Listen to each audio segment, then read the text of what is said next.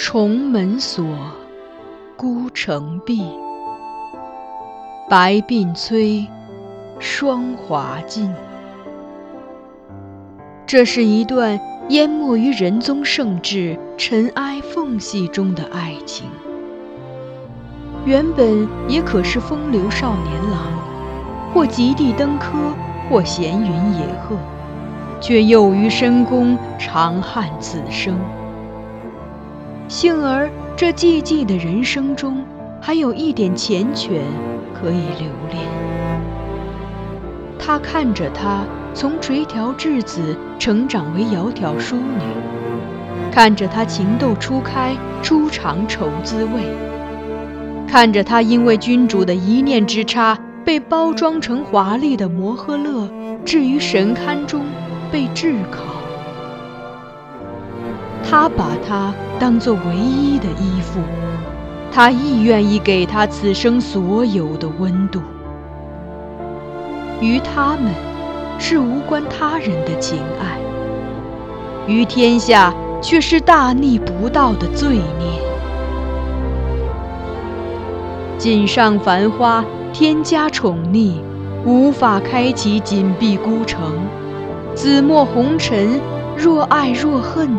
只是由不得认真。枕上空山深下影，终成三春梦魇。一阙宫墙两相独绝，唯寄望来生陌上拾到他遗落的花钿。欢迎收听米兰 Lady 作品《孤城闭》。由菊与纸播讲。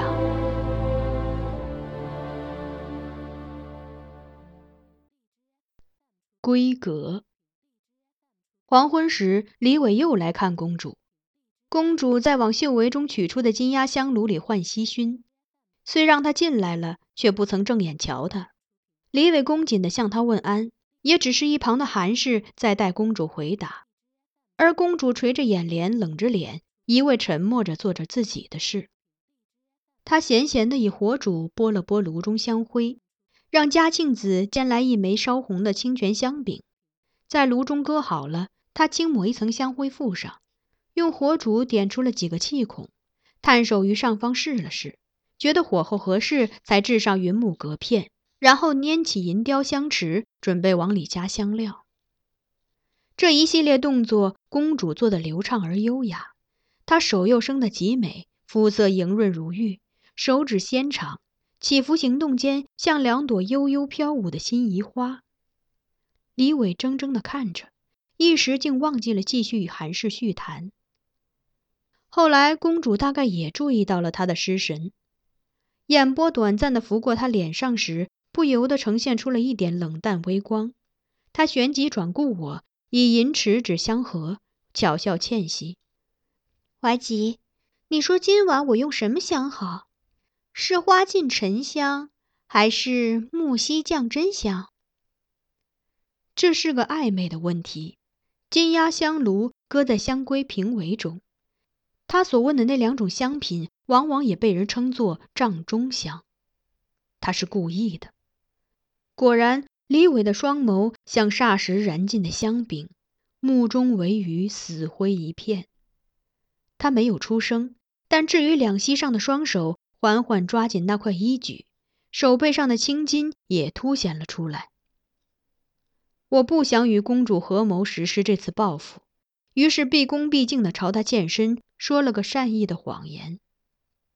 这些香品臣都未曾闻过，无法为公主提供好建议。公主还是问几位姑娘吧。公主抿唇一笑，也不再问别人。径直取了一匙木樨降真香添上。李伟坐立不安，勉强在与韩氏说了两句话后，便起身告辞。我欲送他出门，他冷冷地止住我：“不敢有劳梁先生。”然后加快步伐，迅速走了出去。从此后，他来公主处的次数减少了许多，越发潜心研究书画，不惜重金购买藏品，日夜在书斋中画墨竹。有时外出也不外乎是与书画名家或收藏者来往，或是去宜春院旁他买下的那片地里监工。看起来，他确实想建一座美轮美奂的大园林。公主很满意驸马开始疏远她的现状，也找到了个新乐趣，不停地为我添置新衣裳，寻找最精致的无绫蜀锦青月罗，让人裁成东京城中最时兴的文人儒生宽袍缓带的样式，命我在宅中终日穿着。而内臣的服饰倒被他下了禁令，若非入宫，便不许我穿。有次他去相国寺进香时。也让我穿着这样的文士衫袍随他去，而那时相国寺刚换了新住持，并不认得我们。出门相迎时，一见我从公主车辇旁下马，立即过来施礼，连称我为都尉。公主与周围侍从内人闻言皆笑，却都不说破。最后还是我向住持说明了自己身份。他听后大窘，忙向我和公主告罪，而公主毫无愠色，倒像是很喜欢这种误会。杨夫人自然看不惯，常冷言冷语。公主也我行我素，坚持按她的心意让我着装。而我所能做的，也就是尽量与公主保持一点距离，再不与她独处。就算白天在书斋内吟诗作画，也大大开着门，且让至少两名侍女侍候在侧。杨夫人一定安插了人来刺探我与公主的相处状况，也没找到什么大把柄。但她始终对公主心存不满，每逢有宗室七里家的女眷登门拜访，她总是会向他们抱怨公主不尊重驸马，又对他无礼，全无心腹的样子。亦有人把这些话传给我听，令我有些担心。若杨氏这些怨言传到士大夫耳中，恐怕他们会说公主骄恣了。嘉佑五年正月。金上封皇第九女为福安公主，第十女为庆寿公主。自去年董周二位娘子先后生公主后，金上对他们有专宠之事。他们再次相继怀孕。三月间，董贵人秋荷又为金上诞下了第十一女。虽然又失去一次获得皇嗣的希望，但金上对秋荷母女仍厚加赏赐，且欲进秋荷为美人。秋荷立辞。在金上坚持下，他最后说：“如果陛下一定要加恩，那就把给予我的恩典转赐给我父亲吧。”于是金上怂其所请，为秋和父亲赐官一级。十一公主出生三天后，公主与杨夫人入宫相贺。那时皇后在秋和阁中亲自抱了十一公主，满心爱怜的轻轻抚拍着。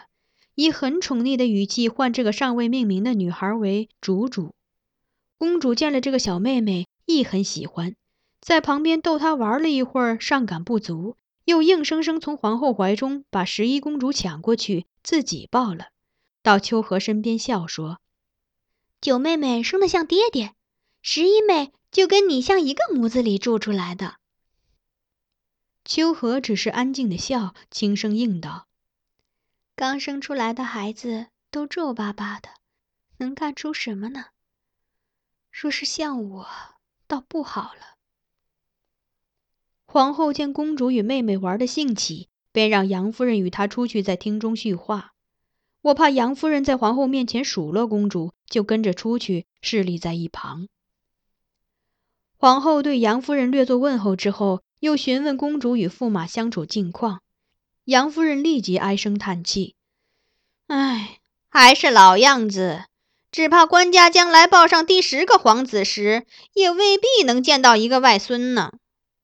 都怪我那儿子老实巴交的，不会说好话，也不会挑好衣裳穿，让公主见了只觉碍眼。”言罢，有意无意地瞟了我一眼，淡笑道：“我还劝驸马呢，有空多跟梁先生讨教讨教。”请梁先生教教他如何说话做事、穿衣戴帽，也让公主一见他就会笑。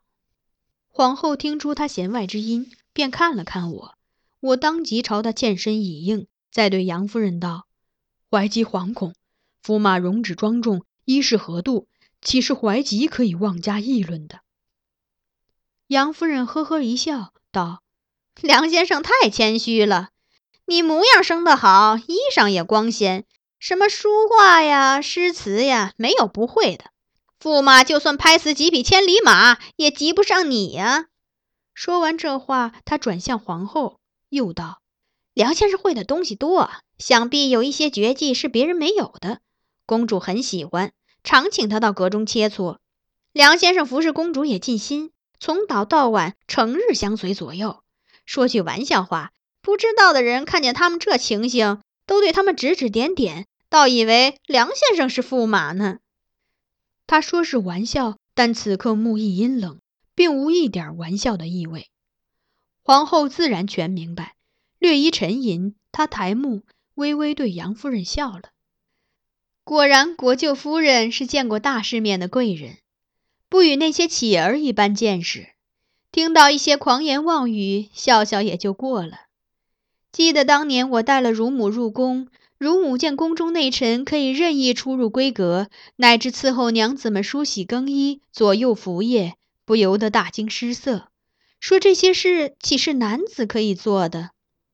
张惠太后听见了，便教训他说：“内臣中官并非男子，与豪士之家所用的侍女无大异处，唯力气头脑都强过一般女子，更好使唤罢了。他们自幼净身，又在宫中受过严格调教，德行无亏，全无秽乱宫廷的可能。”出入闺阁又有何不可？你们只当他们是女孩看待便是，别一惊一乍，否则知道的会说你是眼里义、守大房；不知道的，只怕倒会笑话你小家子气，使唤不惯这种天家之应人。我乳母听了，很是惭愧，以后也就习以为常了。想必宫外见过内臣的人不多。偶然看见怀吉，还把他当男子呢，所以才有些不三不四的话传进国舅夫人耳中。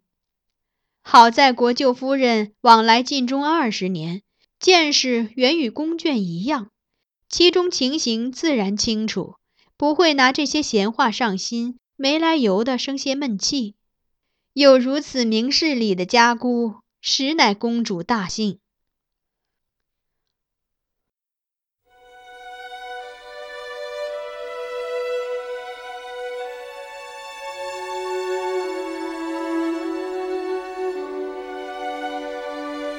您刚才收听到的是菊与纸播讲的有声小说《孤城闭》，欢迎继续收听。